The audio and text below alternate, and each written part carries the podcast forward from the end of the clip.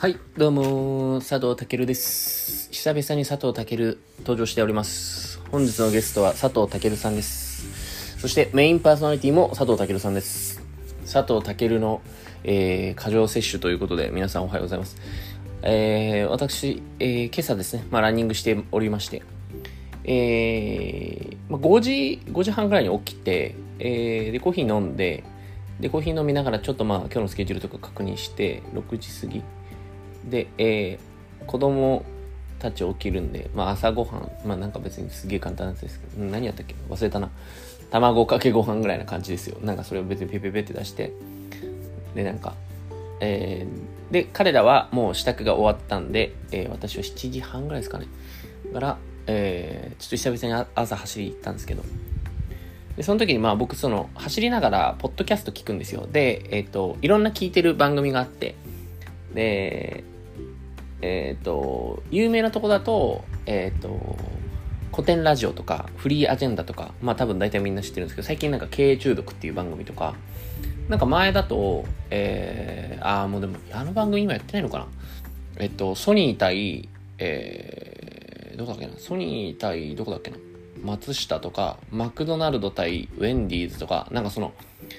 ライバル企業、任天堂対どこどこみたいな、それの、なんていう番組だっか忘れちゃった。みたいなビジネス、ビジネスウォーズ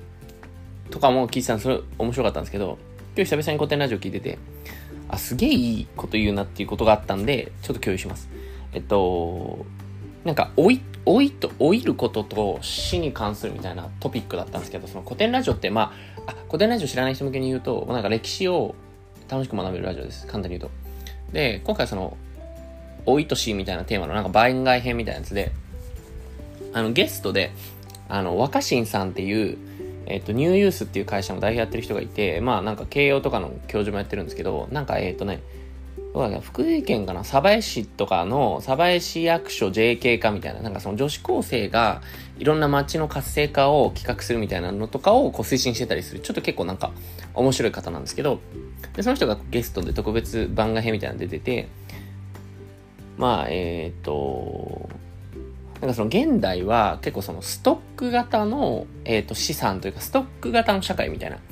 まあ、いわゆる、えっと、狩猟時代、えっと、例えばマンモス追いかけてたとか、そういう時代って、その何かを貯蓄するみたいな文化とかがないんですよね。だから、マンモス取ったらその日に食べるとか明日食べるっていう感じなんだけど、農耕文化が始まって、今植えてるお米は来年食べようとかってなるじゃないですか。で、お米が取れたら貯蓄、備蓄しとこうみたいな。その要はストック型の思考になっていくみたいな。で、現代は結構そのストック型の、うん、思考というか、体制というか、まあすごいあるよねみたいな話で、なるほどと。で、その収入も、お金もそうだし、だ例えば老後にこれぐらい貯めとこうみたいな。だから、ストック型だと老後にこれぐらいお金かかるから貯めとこうみたいになるんだけど、そのフロー型、要はそのマンモス取ってたみたいな、その流れていく、ストックとフローってあるじゃないですか。で、そのフロー型の時は、いわゆるこう、なんだろう、60歳になったら頑張ろうみたいな、60歳の時に頑張ればいいみたいな思考が、いわゆるまあストックしないみたいな。っていうよりかは、まあもちろん、なんだろう、それ、それが、それだけではないんですけど、フローだけでいいってわけではないと思うんですけど、なんかちょっとその思考が違うみたいな。だからその、現代だと、その、地位と、地位とか名誉とか、役職とか、キャリアとか、要はその、積み上げていく、積み上げていくことが、なんか大事みたいな価値観なんだけど、でも、その、今、価値があると思ってるお金とかキャリアとかって、もう、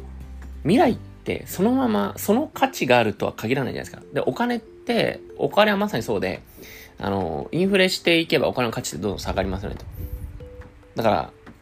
数年前の1万円って、今だったら8000円ぐらいの価値しかないとか、例えばそうなってくるわけじゃないですか。みたいな。で、もしかしたらお金じゃない、なんか別の価値基準みたいなのが出てきて未来ですよ。わかんないじゃないですか。お金って価値意味ねえな、みたいになってくるかもしれない。ってなった時にお金貯めてたら、な、なんだったのこれみたいになるじゃないですか。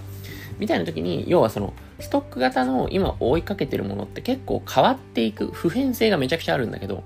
普遍性がないのっていうのは、なんか自分の中の思い出だけみたいな話があって、あめちゃくちゃいいな、いい話だなと思って。なんかその、えー、自己満で、えー、自分が満足して、自分が楽しいとか嬉しいとか面白いとか、自分が満足して、えー、その人生を終えていけば、それでいいっていう、なるほどなと。なんかその、いや、もちろんまあその、だから、だからなんかその趣味とか、そういう自分が好きなことにお金とか時間を使うのはすごい大事だみたいなところがあって、だからその趣味とか時間にお金を使うっていう考えた時に、そのお金はもちろん必要なんですけど、なんだろう。ただその、自分の中のその思い出とか、その、なんだろう、普遍、変わらない、色あせない、価値の変わらない、その、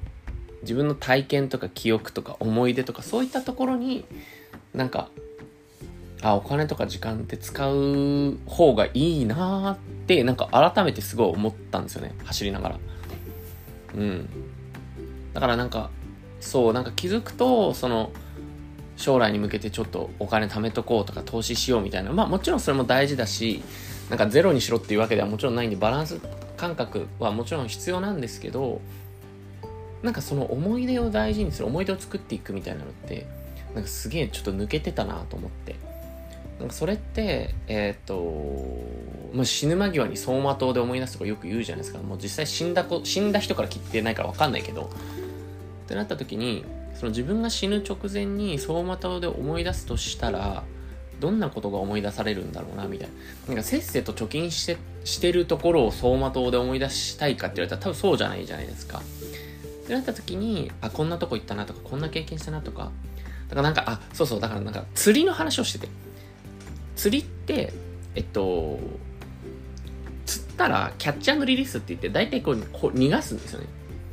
まあ、もちろんそれを持って帰って食べるみたいな、もちろんそれもありますけど、リリース、キャッチャーのリリースっていう文化があると、まあ、まさにそれ、みたいな。